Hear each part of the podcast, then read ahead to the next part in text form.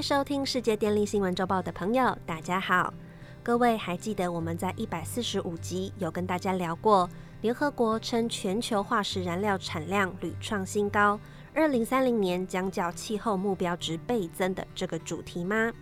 联合国表示，为了要顺利达成二零五零净零目标，除了必须大力发展清洁能源以外，更重要的是必须让化石燃料尽量减少。无独有偶，国际能源总署 （IEA） 也接续在十一月二十三日发布了一份报告，《The Oil and Gas Industry in Net Zero Transitions》。这份报告表明，近零转型除了清洁能源极大化外，也必须要大幅减少对石油和天然气的需求。这意味着，随着时间的推移，该等产业必须要朝转型方向发展，而既有领域的部分则要缩小规模，而不是继续扩张。伴随着十一月三十日第二十八届联合国气候变迁大会 （COP28） 的召开。石油和天然气生产商必须面对历史性的选择：究竟是继续加速气候危机，还是成为解决方案的一部分？因此，国际能源总署结合牛津能源研究所、标普全球、世界银行、美国国务院等单位的协助，发布了这份石油及天然气产业近零转型报告。希望可以作为石油和天然气产业在 COP28 达成关键协议的重要催化剂。这份报告共分为四个章节，共计两百二十四页。本期节目主要针对这份报告的重点内容来与大家分享。第一，油气产业的关键时刻即将到来。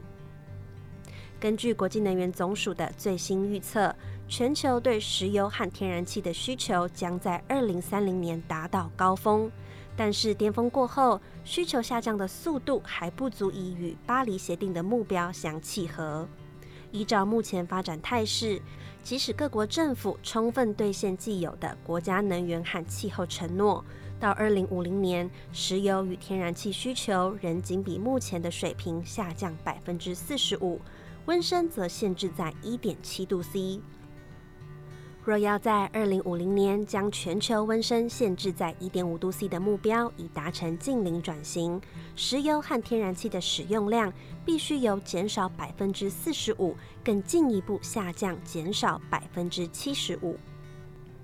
第二，大多数石油和天然气公司在能源转型方面只扮演着旁观者的角色。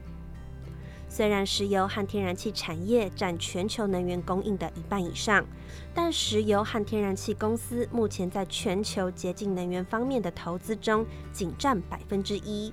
这其中有大约百分之六十是来自数千家石油和天然气生产商中的四家公司，包括 Equinor、Total Energies、Shell 以及 BP。因此。石油和天然气产业在向洁净能源系统转型的路上，应该还有很大的努力空间。第三，虽然未来仍需要石油和天然气，但在一点五度 C 的情境下，它并没有新增投资的空间。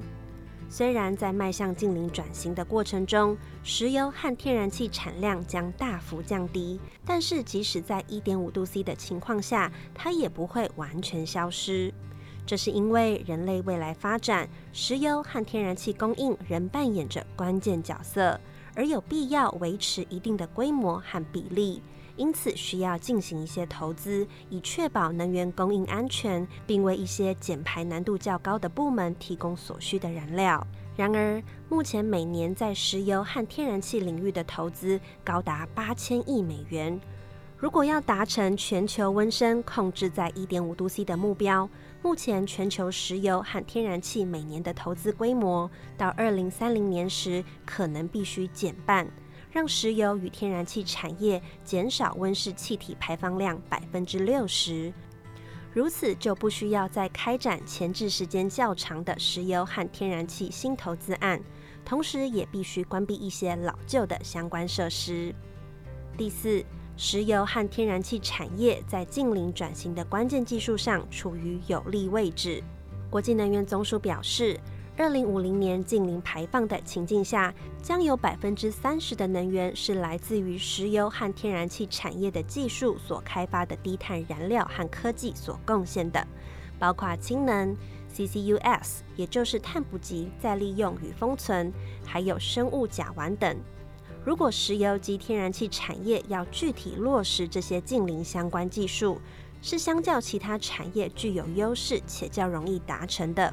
然而，这需要针对该产业的投资进一步的调整。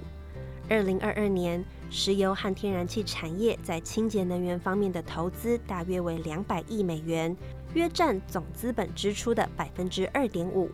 国际能源总署表示，为了实现巴黎协定目标，这些生产商到二零三零年必须将清洁能源方面的投资拉高到资本支出的百分之五十。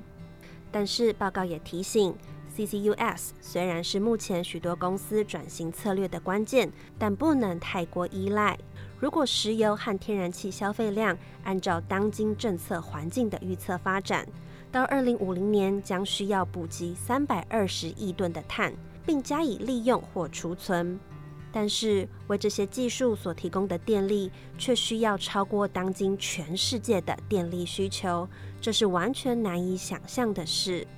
因此，石油和天然气产业必须放弃大量碳捕集作为该产业的最佳解决方案这样的幻想，而需要务实致力于真正能够帮助世界满足能源需求和气候目标的各项作为。综合以上报道，虽然各界都大声疾呼尽速减少化石燃料的使用，但根据联合国的估计，化石燃料产业却正反其道而行。陆续推出新计划，以扩张产业规模。因此，这次由阿拉伯联合大公国主办的气候峰会，相关议题是否透过谈判能够凝聚共识，来取得一定的成果？各界虽然殷切期盼，但也做好了不尽如人意的准备。以上是本周世界电力新闻周报的整理报道。国际上电力的大小事，我们会持续密切关注，并且跟大家分享。若喜欢我们的频道，欢迎与好朋友分享哦。我们下次再会。